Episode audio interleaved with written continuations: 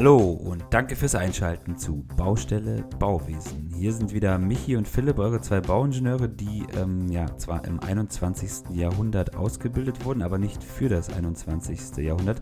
So glauben wir es zumindest, denn ähm, irgendwie bleibt Kreativität auf der Strecke, Interdisziplinarität, äh, Nachhaltigkeit sowieso.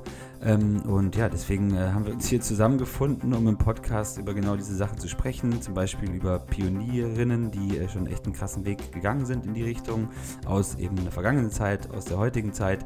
Ähm, wir sprechen über Projekte, wo, es einfach schon richtig äh, abgeht und die einfach interessant sind, alles im Sinne der Baustelle Bauwesen. Und ähm, ja, heute äh, diese Folge ist mal wieder was ganz anderes. Wir entwickeln nämlich jetzt gerade eine Serie, die heißt Wie entstand das Bauingenieurwesen? Und ähm, ja, hier geht es dann ein bisschen, ja, wir gehen echt weit zurück, äh, pf, ja, 6000 Jahre ungefähr, äh, nee, mehr, 8000 Jahre, sorry. und ähm, sprechen über, ja, was wie das so entstanden ist und das eigentlich die Entwicklung bis heute war. Also ähm, über Trial and Error, über Faustregeln, über stat statische Zusammenhänge, über, über das Werkzeug der Wissenschaft, ähm, ja, über ähm, ja, werkzeugfreie Form, Stahlbeton äh, in dem Sinne und dann eben äh, bis, bis heute auch ähm, ja, das Werkzeug Datenverarbeitung und Digitalität und so weiter. Ähm, ja, heute geht es aber, habe ich gerade schon gesagt, um das, die Epoche Trial and Error und dazu wird jetzt Michi noch ein bisschen was erzählen, worum es denn da geht.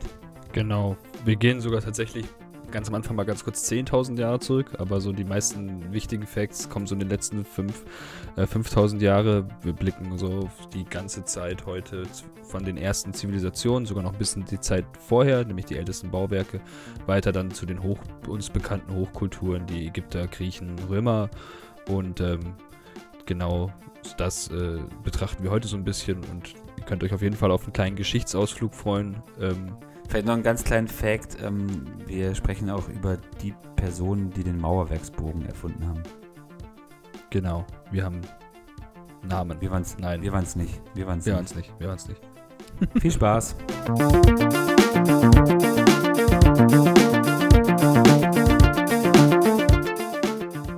Ja, Michi, ähm, wir wagen uns jetzt hier heute mal vor in die äh, Rolle von Geschichtslehrern ähm, mit äh, Teil 1 hier unserer äh, Folge zu ähm, Trial and Error, also das Werkzeug der Intuition im Bauingenieurwesen. Und da müssen wir schon echt ein ganz gutes Stück zurückgehen, Michi. Ne? Und du hast ja heute auf jeden Fall, äh, seitdem du ja an der Uni äh, lehrst, bist du jetzt ja da voll drin und hast voll Plan davon. ja, das ist auf jeden Fall so, dass wenn man an der Uni kommt, dass man erstmal so alle geschichtlichen, historischen Sachen direkt beigebracht kriegt. Nee, Quatsch, ähm, ich habe einfach viele coole Bücher um mich rum und kann da ähm, viel drin lesen. Und wir müssen wirklich weit zurückgehen. Ich ähm, zitiere da direkt mal aus einem der Bücher, die ich da gelesen habe, aus Hans Straubs, Die Geschichte der Bauingenieurkunst. Ähm, der Ingenieurbau ist so alt wie das Bauen überhaupt. Und allein mit dem Satz ähm, müssen wir uns schon überlegen, wo fangen wir denn an, wenn wir über äh, Ingenieurbaugeschichte oder die Geschichte der Bauingenieure sprechen. Ähm, da müssen wir halt wirklich ganz äh, zurückgehen und ähm, halt auch erstmal die ältesten Bauwerke, die es gibt, die ältesten uns bekanntesten Bauwerke angucken. Ich habe da schon mal eine Folge über das, ähm, über die Bedachung des Geböckli Tepe gemacht oder auch der Geböckli Tepe selber. Da gibt es ja die Einzelfolge zu. Ähm, ist auf jeden Fall eins der ältesten bekannten Bauwerke, vielleicht sogar das älteste. Es ist ähm, 8000 vor Christus ungefähr errichtet worden, äh, in der Zeit, in der es ja noch gar keine Zivilisation gab. Und ähm, was ja auch bedeutet, dass die vor- oder die, wie sagt man, prä-zivilisatorische Zeit, wie sagt man das, Philipp? Ist glaube ich schon richtig, oder? Prä-zivilisatorisch? Äh. Nee, egal. Ich glaube, ich glaub, es ist klar, was genau, ich glaube, es ist klar, was ich meine. Das ist da ja immer noch dieses klassische Bild des, äh, der, der, der, der, der des Jägerin und der des Sammlerin gab, ähm, wo halt genau diese zwei Aufgabenbereiche halt dem Menschen zustanden, aber irgendwie wurde ja so ein Bauwerk mal gebaut und das ist kein Bauwerk, das man einfach mal so baut, wenn man sagt, ja, heute will ich das da hinstellen, sondern das muss mit einer Planung vorangegangen sein. Ähm, aber dazu will ich eigentlich gar nicht so viel jetzt äh, so tief drauf eingehen, weil ich das alles schon mal schon mal erzählt habe. Also wenn ihr zum Gewöckli Tepi ein bisschen mehr wissen wollt, ähm, hört euch die Folge auf jeden Fall an, die es bei uns noch gibt. Dazu. Ähm, aber es lohnt sich auf jeden Fall mal einen Blick äh, darauf zu werfen, wann gab es denn eigentlich die ersten, ersten Bauingenieurinnen? Und ähm, es ist eigentlich völlig unklar. Natürlich sagt man vor der Arbeitsteilung, die Arbeitsteilung wurde erst deutlich später ähm, quasi aufgezeichnet, dass es eine Arbeit, sowas wie eine Arbeitsteilung gab. Komme ich gleich aber nochmal dazu. Ähm, deswegen jetzt erstmal noch so ein paar alte Bauwerke.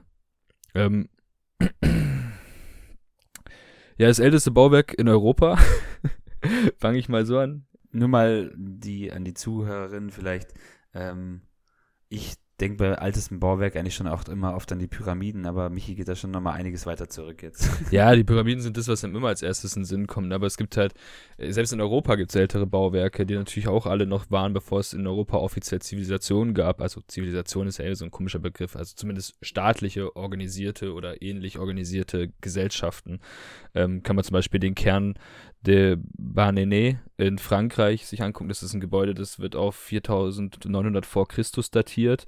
Ähm, Gebäude ist vielleicht falsch gesagt, das ist ein Bauwerk. Ein Gebäude ist es ja genau genommen nicht. Es ist so eine Art Grabhügel, Tempelhügel, Steinhaufen, ähm, 72 Meter lang. ja, es ist, es ist, Steinhaufen. es ist im Prinzip nichts anderes als Steinhaufen. Deswegen ist es auch schwer, da die Ingenieurkunst festzustellen, weil es definitiv einfach Steine übereinander gehäuft wurden, sodass sie nicht, äh, dass man halt da irgendwie Gänge rein basteln kann. Wenn ihr jetzt googeln wollt, was ein Kern ist, da kommt dann eigentlich irgendwie sowas wie Steinhaufen tatsächlich raus. Das ist eigentlich das, was man beim Wandern, äh, was die Leute doch immer da aufeinander stapeln. Genau. Nicht wie der Kern, sondern C-A-I-R-N. Ja, Weiter, weiter geht's, weiter Sorry. geht's, gar kein Problem. nee, nochmal, um auf den Kern der Barnene zurückzukommen. Das ist ähm, 72 mal 25 Meter groß und 8 Meter hoch. Ähm, man hat das mal abgeschätzt, was man denn damals, äh, wie lange man denn gebraucht hat, um das zu bauen. Wie man das abschätzt, man hat, man weiß durch Funde, was für Werkzeuge sie hatten. Natürlich können sie, können die Menschen damals auch andere Werkzeuge gehabt haben, die die Zeit bis heute nicht überlebt haben, aber man geht davon aus, dass sie nicht viel hatten, dass das größtenteils von Hand getragen wurde. Dann nimmt man das Gewicht der ganzen Anlage und so sind die am Ende drauf gekommen, dass da 15.000 bis 20.000 Arbeitsstunden reingeflossen sind. Ähm, um so viele Arbeitsstunden irgendwo reinzufließen, muss entweder ein Mensch unglaublich viel arbeiten oder es müssen mehrere Menschen dazu organisiert werden, so zu arbeiten. Und allein das muss ja schon irgendwen geben, der zumindest in irgendeiner Art und Weise den Menschen gesagt hat, wie sie das bauen müssen. Also kann man davon ausgehen, also zumindest ist es eine Vermutung. Ich vermute, dass da schon irgendwer dahinter gewesen sein sollte, zu sagen den Leuten, wo sie die Steine hinlegen sollen. Ich kann mir schwer vorstellen, dass die Leute da ankamen und wussten, den Stein lege ich da an und den nächsten da. Aber vielleicht täusche ich mich auch. Beweise gibt es dafür definitiv ja- nicht. Kann man ja wieder zu dem äh, Wandersteinhaufen zurückgehen. vielleicht, haben, vielleicht sind einfach immer Leute da rumgelaufen und haben immer wieder einen Stein da gelassen. Es wurde so ein riesen, riesen Ey. Nee, Nein, kann Quatsch. tatsächlich auch Ähm, sein. Also das weißt du ja nicht. Also man kann schon sagen, man weiß schon, dass es ungefähr in einem bestimmten Zeitraum gebaut wurde, aber man weiß ja, kann ja heute nicht mehr feststellen, ob das jetzt 20 Jahre oder 10 Jahre gedauert hat. So genau kriegt man das heute gar nicht mehr raus. Man kann den Zeit. Genau. Aber es ist auf jeden Fall ein schöner, ist auf jeden Fall ein schöner Gedanke, das jetzt mal so zu nehmen, wie du das jetzt auch ein bisschen interpretiert hast, dass man sagt, es musste ein, ein vorangehender Planungsprozess stattgefunden haben irgendwie. Genau, das glaube ich. Oder zumindest parallel oder wie auch immer, dass irgendwie jemand das organisieren konnte. Genau, das, äh, das denke ich auch. Ähm, dann gibt es natürlich noch Bauwerke, die auch ähm, nicht hier im, äh, in der Nähe zu Europa liegen. Also jetzt in Südamerika zum Beispiel, da gibt es eins der älte, also das älteste bekannte Bauwerk in Südamerika ist das äh, Ba- Bajo in Peru. Ähm, ist eine alte Tempelanlage, so ein pyramidenartige, oder was ist Tempelanlage? So ein pyramidenartiges Gebäude. Als Tempelanlage wurde es später deklariert. Was das genau war, ist jetzt auch schwer festzustellen.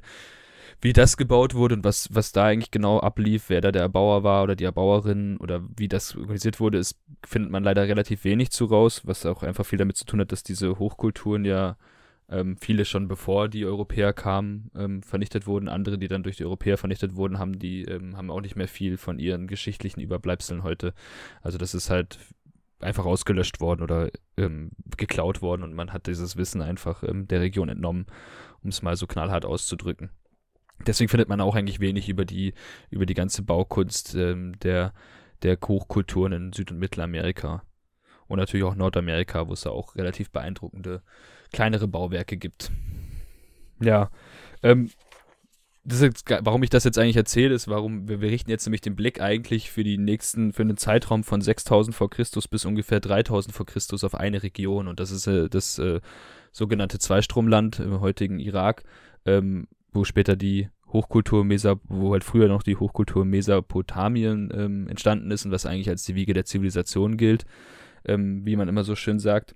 Ähm, weil hier ist einfach aufgrund der Umgebung, aufgrund, dass da halt einfach viele Menschen schon früh angefangen haben, sich zusammenzutun, einfach auch unglaublich viel überliefert, unglaublich viel erhalten geblieben und da weiß man einfach durch Ausgrabungen relativ viel über diese Gegend.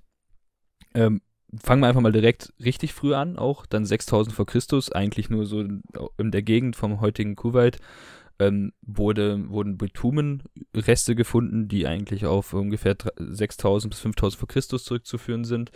Ähm, zu der Zeit gab es da auch noch keine bekannten Zivilisationen. Es gab natürlich auf jeden Fall kleinere, kleinere Dörfer und es wurden wohl schon Boote gebaut, weil diese Bitumen wahrscheinlich dazu benutzt werden, um Boote dicht zu machen. Also das ist Naturbitum, das ist jetzt nicht wie den Bitum, den wir hier aus Deutschland kennen. Das ist ähm, fast in, eigentlich das ähnliche Material, aber kommt halt natürlich äh, auf und ähm, wird halt dann erhitzt und weich gemacht und kann dann verarbeitet werden. Und, ähm, und dann so ist eigentlich das erste erste Baustoff oder einer der ersten Baustoffe auch entdeckt worden oder benutzt worden, den wir heute noch für genau das gleiche benutzen. Also Beton benutzen wir heute noch, um Sachen abzudichten. Natürlich die künstlich hergestellte Version, aber im Prinzip ist es das gleiche Zeug, mehr oder weniger von der Funktion her und vom Aussehen.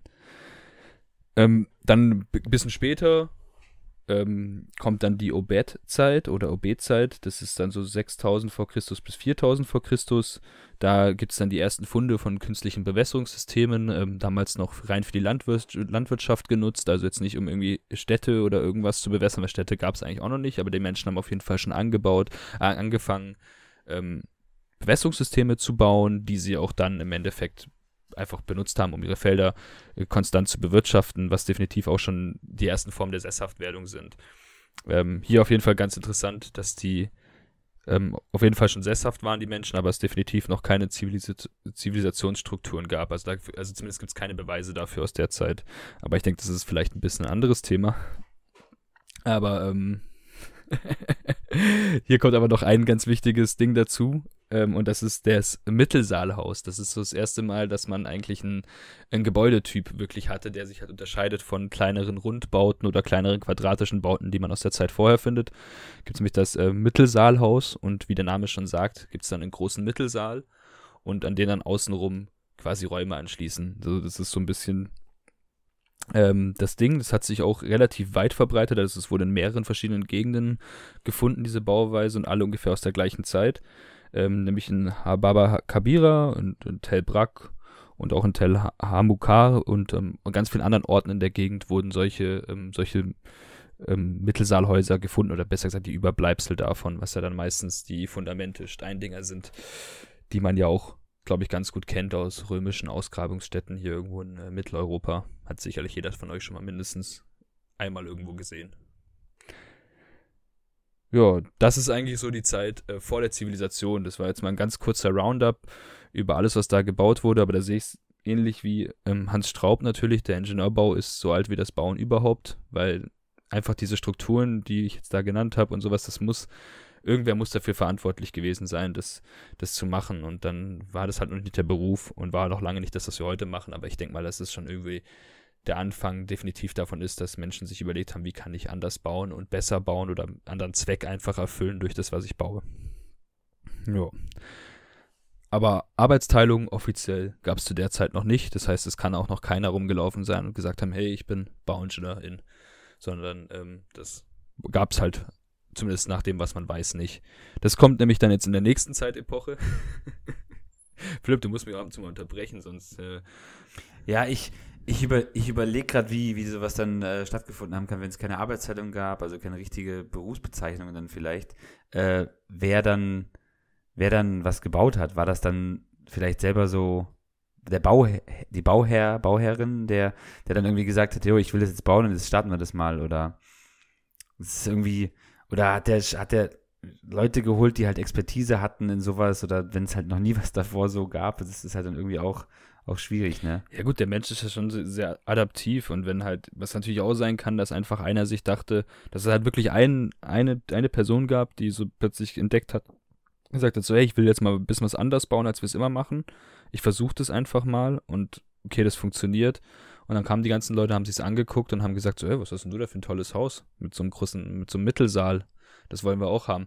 Also ich denke, es ist ja jetzt auch nicht so anspruchsvoll, dass du dafür irgendwas brauchst. Das ist, denke ich, da wird, der wird, da wird es eine Entdeckung gegeben haben, die eine Person, glaube ich, gemacht hat und einfach angefangen hat zu, zu, zu, so zu bauen und das hat halt funktioniert.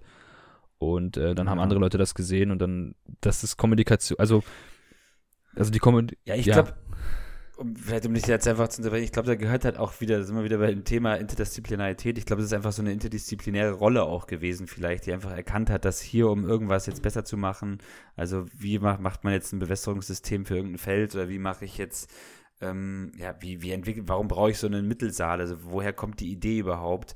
Und es hat ja mehr damit zu tun, äh, warum braucht die Menschheit das jetzt und nicht, jo, ich, ich baue jetzt mal was, sondern es hat, es hat, hat ja einen reinen Zweck erfüllt auch.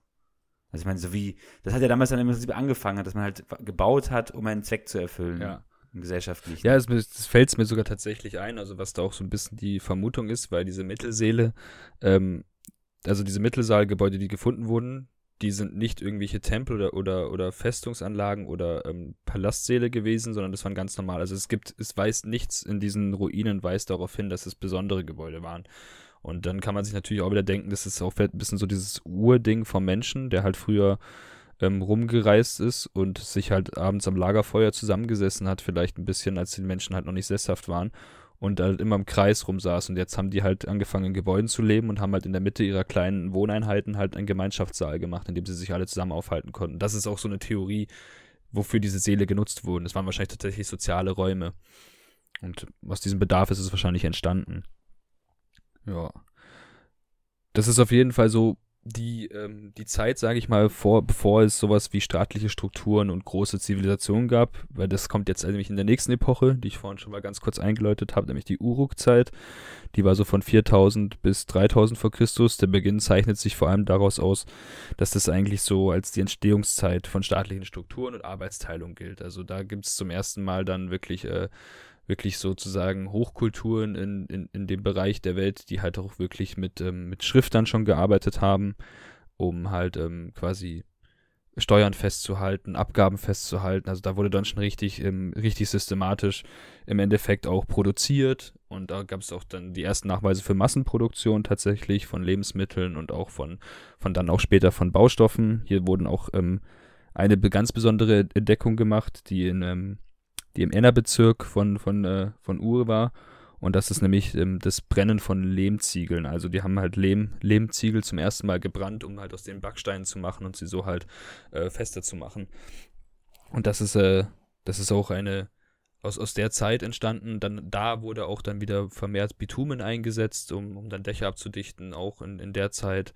Und da gab es dann auch eigentlich die Entdeckung des Stampflehms. Und äh, das ist auf jeden Fall alles so Sachen, die ähm, eventuell dann durch die Arbeitsteilung entstanden sind, eventuell durch andere Systeme, man weiß es nicht. Auch hier gibt es natürlich trotz Schrift keine Überlieferung davon, ob jetzt irgendwer, irgendwer, irgendeine Person da Baumeisterin ähm, in dieser Umgebung war, sondern das ist halt eher so, ja, das ist auf jeden Fall da entstanden worden. Also das ist erstmal, dass man gebrannten Leben und äh, Stampfleben und sowas gefunden hat. Ja, bevor du da jetzt äh, dann weiterziehst gleich in der Geschichte, ähm, nochmal an alle Zuhörerinnen, also das muss man sich jetzt schon mal vor Augen führen, dass, dass in der Zeit, wie Michi meinte, also 4 bis 3000 vor Christus, die Menschen endlich mal, also ich sage jetzt mal, endlich mal auf die Idee gekommen sind, tatsächlich ähm, Lehm zu brennen und irgendwie einen mineralischen Baustoff herzustellen, der einfach mehr kann, als wenn er nur Luft getrocknet oder sowas. Weil das haben sie ja, glaube ich, dann auch schon gemacht. Kann zwar ja auch schon viel, aber das durch das Brennen haben sie halt auch nochmal wirklich was erreicht. Also wirklich ein, ein, ein extrem wichtiger ähm, Moment für das Bauwesen eigentlich. Mhm. Den, äh, die, die, diese, diese Erfindung und das, und das so zu nutzen. Weiß ja nicht, wo es herkommt. Vielleicht kommt es ja tatsächlich auch aus dem, vielleicht war ja die erste Idee gar nicht äh, das Bauen an sich, sondern vielleicht war ja das Töpfern auch, kam das ja vom Töpfern auch oder, oder von Gefäßen erstellen und dann hat man sich irgendwann gedacht, jo, also es ist halt, wie, wie, wie man da drauf gekommen ist, ist immer so eine, so eine Frage, was war zuerst Huhn oder Ei oder was weiß ich, mhm. ne? Ja, was sich auf jeden Fall dadurch verändert hat durch den, durch den gebrannten Lehmziegel, ist auch noch, dass die, dass die Bauweise sich verändert hat. Also die Gebäude wurden vorher tatsächlich auf den Boden gestellt, ähm, ohne große Fundamente. Also da wurden dann schon noch irgendwie ein paar Steine in den Boden eingegraben, aber durch diese gebrannten Lehmziegel hat man angefangen, die Gebäude auf so Podeste zu bauen, so ein bisschen so erhoben zu bauen. Weil diese Lehmziegeln quasi das Grundgerüst gegeben haben. Finde ich auch interessant, was dafür, wo, das dafür wohl der Grund gewesen sein muss.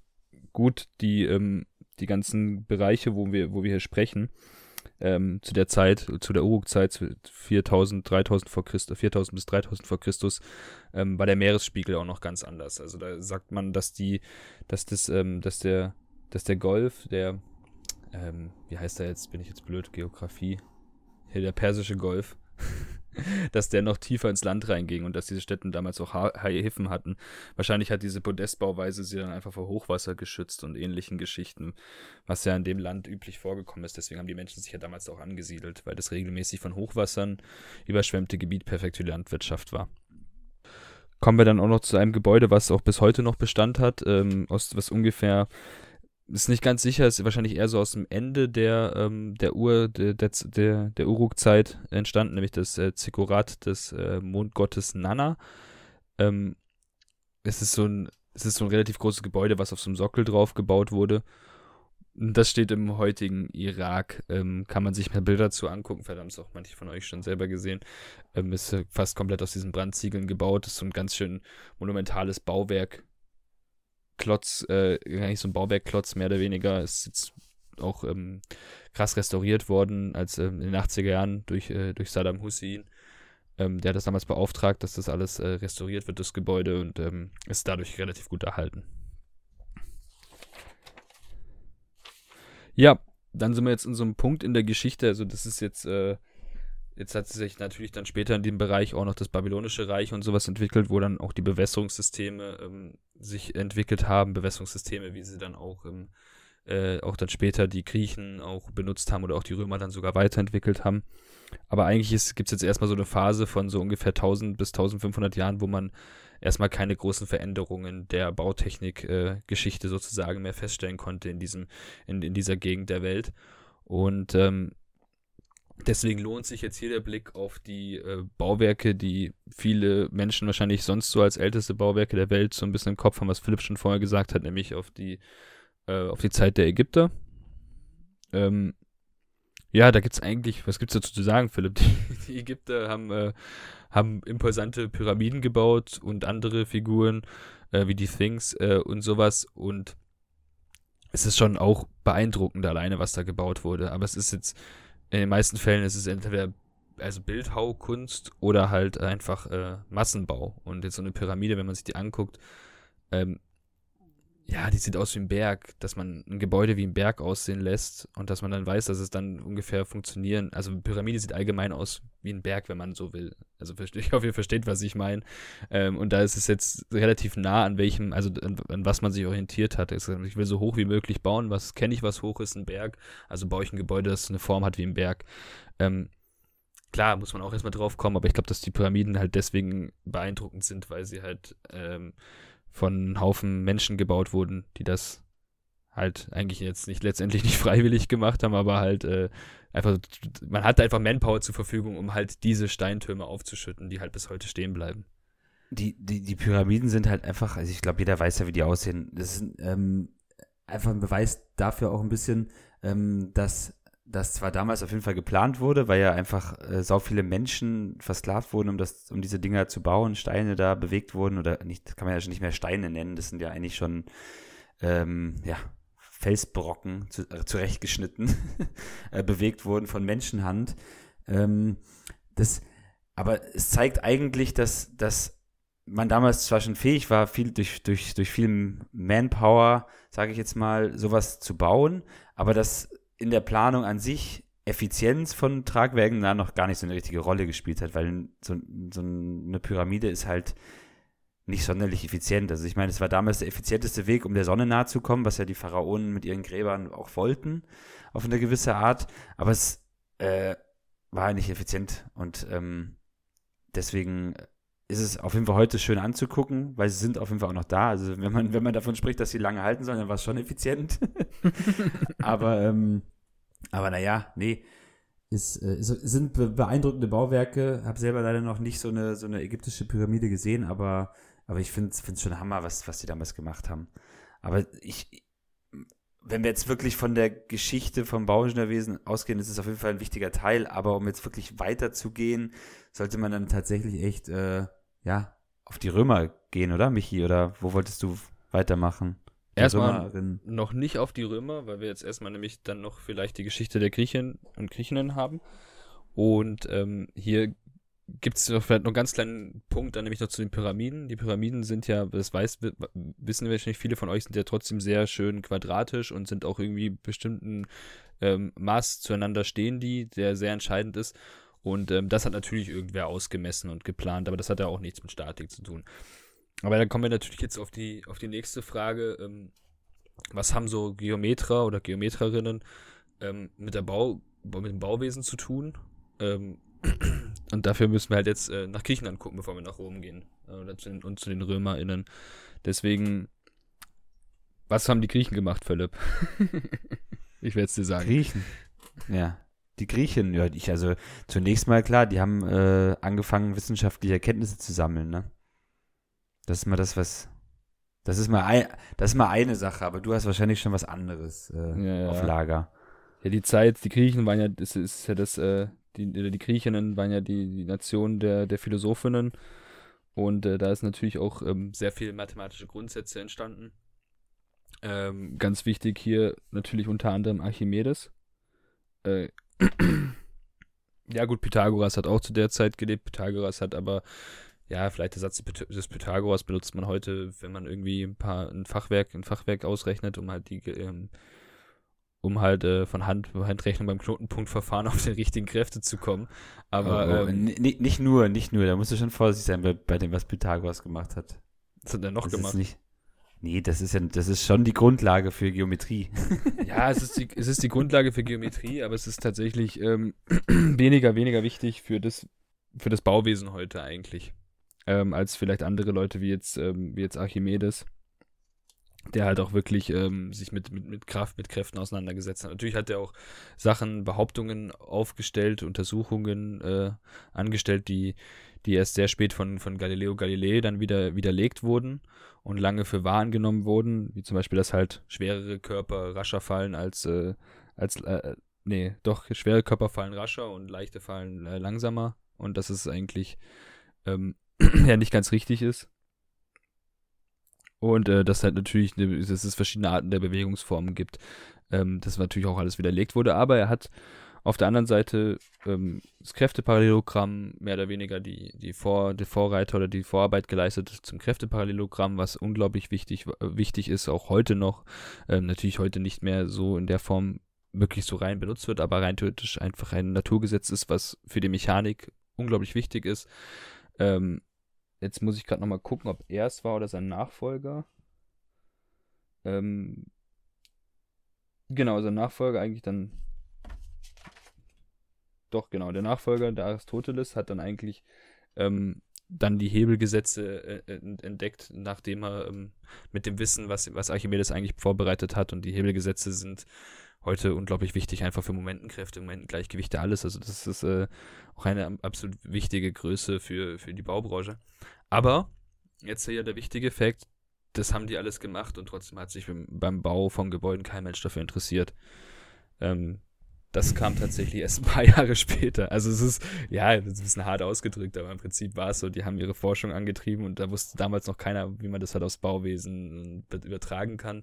Ähm, ja, nichtsdestotrotz haben die Griechen äh, auf jeden Fall beeindruckende Dinge gebaut. Also man kann vieles davon ja noch heute be- betrachten. Ähm, wer, wer in Griechenland, Athen war, kennt es. Ich war selber noch nicht da. Ähm, dass es da diese, wie heißt das denn nochmal hier? Die Akropolis. Die Akropolis, danke Philipp, dass es die Akropolis gibt. Und ähm, was auch ein sehr beeindruckendes Bauwerk der Griechen war, natürlich der Hafen von Alexandria. Ähm, das, sind, das wurden Teile künstlich aufgeschüttet und gebaut, die bis heute noch mehr oder weniger so Bestand haben. Also die Form, die der Hafen von Alexandria vor irgendwie 2500 Jahren festgegeben wurde, ist heute noch zu erkennen. Und ähm, das ist schon, das ist schon auch ziemlich, äh, ziemlich beeindruckend und weil das vielleicht auch noch ein beeindruckendes Bauwerk ist, was ja auch zu den antiken sieben Weltwundern gehört, ähm, ist, ist der Koloss von Rhodos. Das ist so ein, ja, es ist ja so ein absurdes Bauwerk, einfach so eine riesengroße, 30 Meter hohe ähm, Bronzefigur, die an einem Hafeneinfahrt steht. Der hat ja auch nicht lange gehalten, die gab's, also Überlieferungen nach stand das Ding 66 Jahre oder sowas und ist dann äh, bei einem Erdbeben ins Wasser gefallen und lag dann nochmal ungefähr 800 Jahre lang im Hafenbecken drin, äh, bis es dann mal irgendwann da rausgeholt wurde und das ganze, ganze Bronze verarbeitet wurde. Aber auch trotzdem ähm, eine Gussbronzefigur, die innen eigentlich hohl ist, aber halt mit Steinen und irgendwelchen Stützgerüsten innen drin ähm, quasi, also Steine zum Beschweren und Stützgerüste zum, zum Halt ausgefüllt wurde. Und diese Bronzeteile wurden wahrscheinlich, also man ist da bis heute nicht so wirklich sicher, wie sie hergestellt wurden, aber wahrscheinlich wurden die äh, nebendran gegossen und dann quasi Stück für Stück übereinander gesetzt, um so diesen Koloss von Rhodos zusammenzubauen. Ähm, das ist schon, also ich finde das schon relativ, äh, relativ beeindruckend, wenn man sich das so, wenn man sich das mal so überlegt. Passt ja auch in, unser, in den Namen unserer Folge, nämlich äh, wahrscheinlich Trial and Error, weil wie man so mit, mit solchen Blechen oder Metallen baut, ähm, ja, gab es wahrscheinlich keine richtigen Regeln für, ne? Also ja. das, jetzt nur mal schon mal ein bisschen was vorwegzunehmen. Nee, genau. Ähm, das ist so ein bisschen vielleicht zu den Griechen, zu den Griechen gesagt. Ähm, auf jeden Fall dann so Gussformen schon gemacht. Das gab es aber wahrscheinlich vorher auch schon. Ähm, das waren ja nicht die ersten, die irgendwas gegossen haben, aber auf jeden Fall die Gusstechniken hat auch schon für quasi Monumentalbauten benutzt und äh, für sowas wie den Koloss von Rhodos natürlich ein völlig, ähm, der Nutzen des Gebäudes ist natürlich in Frage gestellt, aber ja, des Gebäudes, des Bauwerks natürlich, ist natürlich in Frage gestellt, aber trotzdem. Respekt, Angst. Ja, ich glaube, es war einfach ein bisschen Angeberei. Ja, klar. Ja. Nee, aber auf jeden Fall, ähm, so viel zu den Griechen und jetzt kommen wir zu den Römern. Und bei den Römern, jeder Bauschaffende, jeder, jeder Bauschaffende, ähm, wird ja schon auf jeden Fall mal von den Römern gehört haben. Da wird ja immer so getan, das waren so die, die größten Baumeister und ähm, da ist so viele tolle Sachen erfunden, die der Mensch dann erst wieder 1500, 1600 Jahre später entdeckt hat. Ähm, und das ist auf jeden Fall auch richtig. Also wenn wir es uns angucken, die Römer haben äh, Wasserrückhaltebecken gebaut, die bis heute dicht sind, was ja keiner mehr schafft, der heute ein Wasserrückhaltebecken baut. Ich bin froh, wenn das noch die 60 Jahre dicht bleibt, wie man sowas, wie man sowas zusammenbaut, ne? Die Römer haben ähm, Sachen wie das Pantheon gebaut, dazu auch auf jeden Fall ähm, natürlich wieder Eigenwerbung. Hört euch die Folge zum Pantheon an, weil Pantheon ist verschiedene, wurden verschiedene bedeutende ähm, Bautechniken auf jeden Fall schon benutzt, sowas wie Leichtbeton. Allgemein waren die, gelten die Römer so mehr oder weniger als die, ähm, als auf jeden Fall die, nicht Entdecker des Betons, aber die, die halt am, am meisten Nutzen daraus gezogen haben. Und halt auch vor allem verschiedene Betonsorten im Prinzip entwickelt haben. Die hatten nicht eine Form von Beton, sondern die haben dann auch Leichtbeton gehabt und ähnliches. Dazu, wie gesagt, mal was über das Pantheon durchlesen oder die kleine kurze Episode zum Pantheon anhören. Ähm, ja, was gibt es den Römern noch zu sagen? Ich glaube, das Wasserbauthema, ähm, dass die Römer große Wasserbauer waren, das äh, kann man ja auch heute noch beobachten. Also diese Aquädukte, die äh, um Rom rum äh, sich Richtung Stadt äh, bilden, diese aus Bögen gebauten, gibt es auch heute noch. Das ist ja einfach Wahnsinn, wie lange die Dinger halten. Ja, die, die haben halt einfach durch ihr Bau, Bauwissen, auch mit dem Straßenbau und alles, ähm, dann ja auch so ein bisschen schon auch den Vormarsch so nach Mittel- und Nordeuropa gewagt, ne? Also die haben halt dann einfach auch das Bauwesen oder das, was sie bauen konnten, einfach genutzt, um auch sich zu verbreiten und sich besser zu organisieren auf, auf lange Wege. Finde ich eigentlich auch äh, extrem interessant, wie, wie da ähm, das Bauwesen oder das, das einfach mitgewirkt hat auch, ne?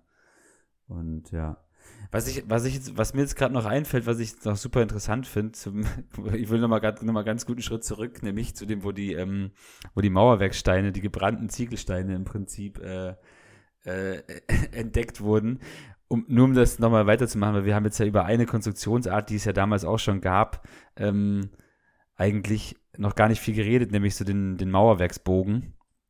Und es gibt ja keinen Erfinder von Mauerwerksbogen, aber irgendwo und irgendwann auf dieser Erde muss ja mal einen Menschen gegeben haben, der diese Ziegel genommen hat und die halt einfach so wie so ein Bogen dann aneinander gestapelt hat oder vielleicht sich ein Kumpel zur Hand genommen hat oder was weiß ich. Halt mal hier auf der Seite den Stein fest, hey, halt mal den anderen fest, ey, ich mach oben den Bogen jetzt gleich zu, ey, krass, wir haben gerade irgendwas Lustiges gebaut oder so. Und es war halt eine kranke Erfindung ähm, im Sinne der Bautechnikgeschichte, wo einfach irgendjemand mal gesagt hat, ey, Alter, was ist hier passiert? Richtig geil. Mhm. Ja, jetzt ja. aber nochmal zu den Römern, die haben das ja dann auch, äh, die haben ja gerade aus dem Bogen, oder was wolltest du dazu sagen? Nö, die Römer, gar nicht mehr so viel. Es ist gut, dass du das gerade eingeschoben hast, weil das ist tatsächlich ein witz, witziger Fakt. Der Bogen ist äh, was, was ja ähm, auch bis heute noch benutzt wird, überall. Also der Bogen oder die Weiterentwicklung, dann doppelt gekrümmte Schalen, ähm, ist natürlich auch so, so ein krasses bautechnisches Ding, aber doppelt gekrümmte Schalen haben wir bei einer Kuppel im Endeffekt auch schon, was ja dann eigentlich die dreidimensionale Weiterentwicklung des Bogens ist, wenn man so will. Und da ähm, haben die Römer natürlich auch schon wahnsinnig krasse Sachen gebaut. Was jetzt aber bei den Römern tatsächlich auch noch dazu kommt, ähm, die haben ja auch schon Seiltragwerke gehabt, was ich ja auch jetzt erst vor kurzem ähm, gelesen habe. Dass, also man ist sich ziemlich sicher, dass das äh, Kolosseum eine Überdachung hatte aus einer Art Seiltragwerk, was gar nicht so, was eine ähnliche Tragfunktion hat wie ein Speichenraddach im Prinzip.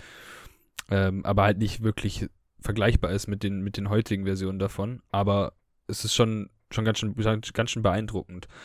Und ich kann mir halt, ich weiß halt nicht, wie sie das gemacht haben. Also klar, das sind natürlich Formen, du kannst dich da irgendwie, du kannst es an der Natur orientieren, aber das sowas hat ja damals noch kein Mensch ausgerechnet und gesagt, hey, wegen dem und dem habe ich hier die, die, die, die, die aufnehmbare Zugfestigkeit von meinem Seil und deswegen kann ich das Dach so vorspannen. Das hat ja, also es wird ja damals noch keiner ausgerechnet haben, das kann ich mir irgendwie schwer vorstellen. Aber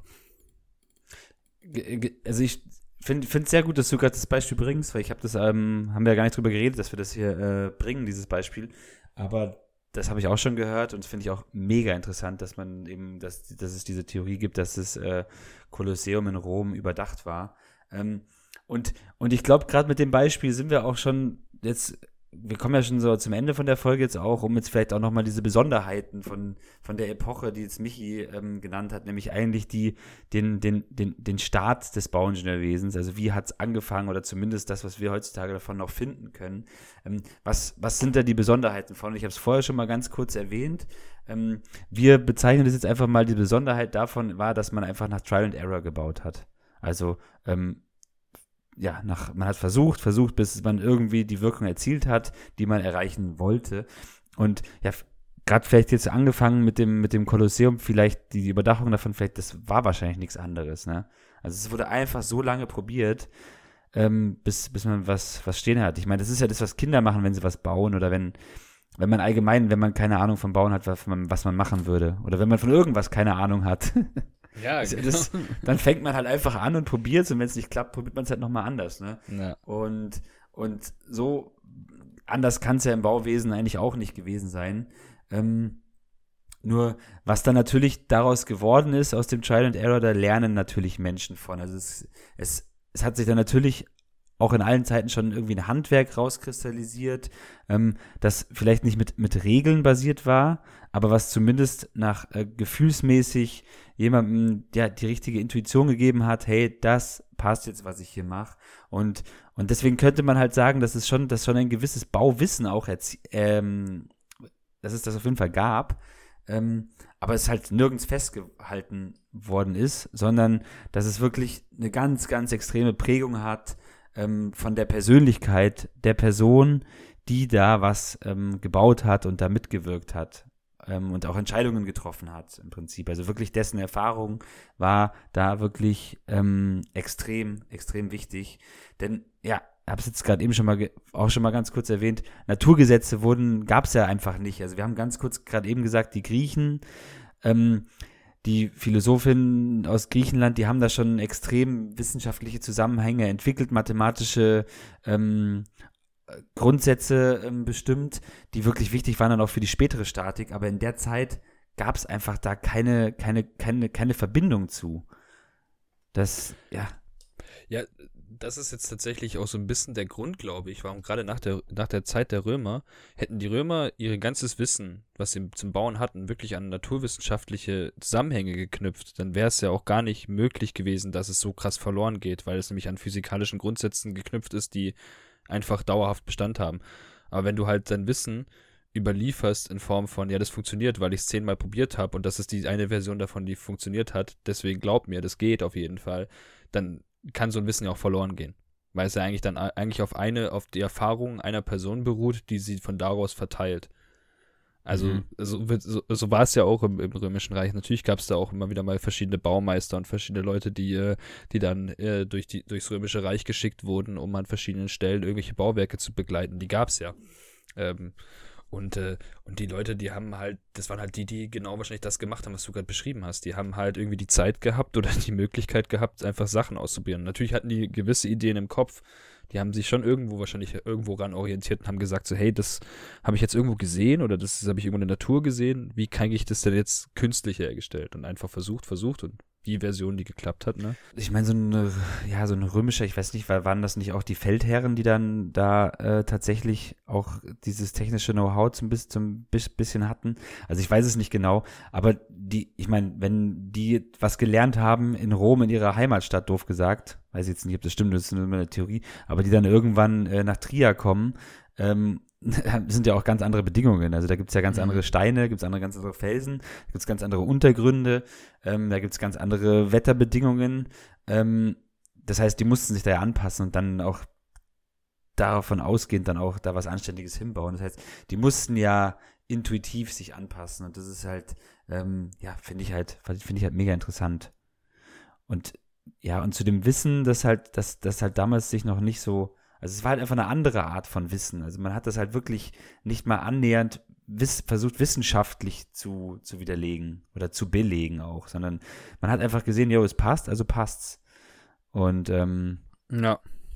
Ja, weiß ich nicht. Ja, ich glaube nicht. Ja, das, ich denke schon. Also ich denke nicht, dass sich da irgendeiner der dieser, dieser Baumeisterinnen äh, damals damit auseinandergesetzt hat, ähm, also wie viel Fach das statisch bestimmt ist oder unbestimmt ist oder was auch immer, ne? Der hat halt gewusst, das funktioniert halt, wenn ich den Bogen.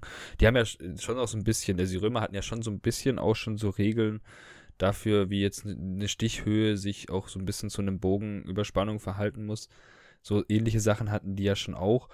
Ähm, aber eigentlich war es, das sind ja auch durch einfach ein bisschen durch Versuche auch zustande gekommen, aber größtenteils haben sie halt das erstmal alles, äh, alles neu entdecken müssen.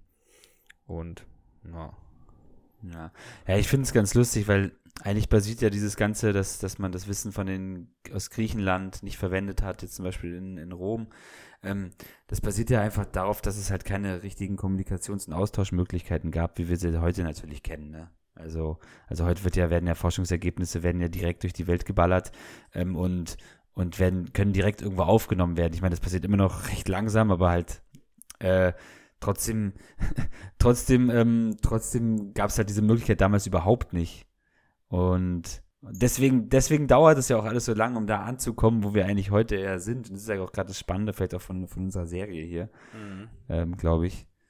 Ja, ähm, es ist auch, ich, also nochmal ganz kurz dazu, wenn jetzt dann der Erbauer oder die Erbauerin des, des Pantheons ähm, ein Buch darüber schreibt sogar und sagt, hey, so und so habe ich deswegen den und den Beton benutzt, dann gibt es das Buch halt einmal in Rom. Das bringt den Leuten dann in Trier auch erstmal nichts, bis die dann halt irgendwie da mal eine Halbjahresreise hin und zurück dahin anverstalten.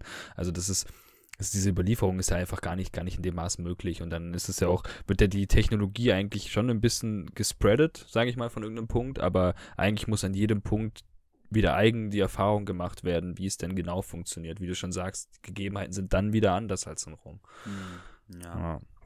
ja. Ja, ich, ich würde vielleicht noch eine Sache, was, was vielleicht auch noch so ein bisschen eine Besonderheit eben aus der Zeit ist, wenn man jetzt das Ganze mal aus dem Blickwinkel betrachtet, äh, Baukunstmäßig. Ähm, weil, ich meine, wir, wir kennen ja alles, viele Bauwerke aus, den Epoche, aus der Epoche jetzt, was mich jetzt beschrieben hat, was es noch gibt, aus den ganz alten Vor- vor äh, christlichen Zeiten und das ist ja schon ist ja schon beeindruckend. Das ist ja schön und man, ich glaube, man würde sowas auch als Baukunst bezeichnen. Also jetzt gerade wenn wir dann nach Rom gehen, auch das Pantheon oder das Kolosseum, es ist ja, es ist ja Baukunst. Ähm, und, und man sieht ja ganz klar, wie die Kraft durch diese Bauwerke fließt, weil sonst wird es sie ja nicht mehr geben, wenn da irgendwas nicht naturgemäß wäre. Ähm, und das Besondere daran ist halt, dass, dass das ja nicht, nicht wirklich in der Planung mit aufgenommen wurde, sondern dass das wirklich dann auf der Baustelle zur Perfektion getrieben wurde. Also man hat, man hat immer auf der Baustelle, also wie diese zwei Hansel oder die zwei Menschen, die da ähm, den allerersten Mauerwerksbogen gemacht haben, die haben einfach irgendwann diesen perfekten Kraftfluss, den es da zwischen, also in diesem Bogen gibt, haben sie halt einfach gefunden durch Zufall. Ähm, und, und das ist halt, das ist halt beeindruckend. Finde ich richtig beeindruckend. Ja. Und genau, und genau das ist nämlich das, warum ähm, äh, diese Bauwerke heute tatsächlich teilweise zu einer sehr hohen Qualität geführt haben. Weil die gibt es ja dann wirklich noch Jahrtausende später immer noch. Ähm, ja, man kann natürlich jetzt nicht zählen, ist natürlich nicht, nicht, zählbar, wie viele Bauwerke seitdem eigentlich eingestürzt sind, weil sie, weil sie tatsächlich schlecht gebaut waren. Aber die, die es jetzt noch gibt, die haben das halt irgendwie perfekt hingekriegt, den Kraftfluss zu, zu finden in dem, was sie gebaut haben. Und deswegen gibt es sie noch. Und deswegen kann man auf jeden Fall ähm, nicht nur von einer herausragenden handwerklichen Leistung sprechen, was da gemacht wurde, sondern auch schon von einer herausragenden ingenieurstechnischen Leistung eigentlich. Ja, das ist ja auch der Punkt, den, den, den wir eigentlich hier auch ein bisschen vermitteln wollen. Ingenieurtechnik ist halt nicht nur Rechnen und äh, und alles immer, immer statisch beweisen können und Spannungsnachweise führen, sondern das ist manchmal halt auch einfach äh, konstruieren und, äh, und, und äh, so Formen finden und Möglichkeiten finden, was ja eigentlich dann die Hansels oder wer auch immer das war, die die ersten, die den ersten Bogen gebaut haben, nicht anders gemacht haben. Ne? Hätten die sich vorher damit auseinandergesetzt, wie sie das Ding berechnen sollen und es gab noch nie einen Bogen, dann wären die gar nicht so weit gekommen, den zu berechnen. Also glaube ich zumindest mal, dann hätten sie halt irgendwas anderes gemacht. Aber so, das ist halt auch Ingenieur, das ist auch Ingenieurbaukunst und äh, das muss man auf jeden Fall so festhalten, finde ich. Ja. Nee, ich fand äh, sehr äh, interessant, Michi. Ich muss mich auch bei dir bedanken. Du hast dich echt da voll ins Zeug gehängt und da wirklich viel recherchiert. Ähm, ich glaube, ich hoffe, das macht, machen die Zuhörerinnen auch. Äh, ja, danke Michi für diese, ähm, für diesen Aufschluss, was du da eigentlich alles äh, ja, rausgefunden hast. Also ich habe auch vieles davon nicht gewusst. Und ich glaube, ähm, andere auch nicht. Deswegen, ähm, ja, mache ich natürlich jetzt gleich Werbung. Ihr seid jetzt hier am Ende von Teil 1 äh, angelangt.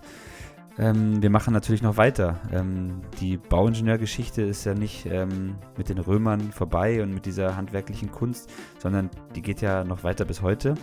Und wir wollen natürlich über die Werkzeuge, derer wir uns bedienen, noch ein bisschen mehr sprechen. Und ähm, deswegen werden wir jetzt in den nächsten Wochen noch ein paar weitere Folgen dazu rausbringen und äh, wünschen euch dazu auf jeden Fall viel Spaß und hoffen, dass ihr das äh, schön verfolgt. Und natürlich auch, ähm, ja, wenn wir irgendwas äh, falsch sagen, uns das doch bitte auch einfach mitteilt, weil ähm, wir versuchen natürlich immer unser Bestes. Aber es ist auch immer ein bisschen schwierig, das wirklich einwandfrei äh, wiederzugeben. Ähm, wichtig, wichtiger Punkt, vielleicht, was auch richtig gut ist, ist das Buch von Hans Straub, ähm, Die Geschichte der Bauingenieurkunst. Ist auf jeden Fall zu empfehlen, wurde schon vor, also es ist schon wirklich ein, ja, sagen wir mal, älterer Schinken, Mitte letztes Jahrhundert ähm, geschrieben, aber enthält wirklich richtig viele gute Informationen und ähm, ja. Es ist wirklich großartig sich, geschrieben. Ja. Sollte man sich irgendwo äh, besorgen. Ich weiß nicht, wo es ja. das gibt. Äh, ich weiß auch nicht, von welchem Verlag das rausgegeben wird. Ich will auch keine Werbung hier machen, müsst ihr einfach selber rausfinden. Und ähm, genau. Ja. Nur eine Sache noch, holt euch auf jeden Fall, wenn ihr die Möglichkeit habt, die zweite Auflage, weil da hat er selber gesagt, dass er nochmal viele Sachen erweitert hat, die er dann im Zeitraum zwischen der ersten und zweiten Auflage dazu gelernt hat. Super interessantes Buch. Zweite Auflage ja. ist die von 1962. So, jetzt sind wir hier am Ende angekommen äh, von Teil 1. Ähm, ja, danke auch nochmal an euch. Wenn ihr mit uns kommunizieren wollt, dann schreibt uns doch gerne ähm, bei uns auf dem Instagram Baustelle-Bauwesen oder kommt auf unsere Homeste Homestelle, Homepage äh, baustelle-bauwesen.de. Lasst da einen Kommentar da. Ähm, oder da findet ihr auch unsere Kontaktdaten. Äh, könnt ihr uns natürlich auch gerne mal anrufen. Also, die Telefonnummer steht auch da. und äh, wir sprechen gerne mit jedem von euch. Ähm, und ansonsten, ciao. Ciao.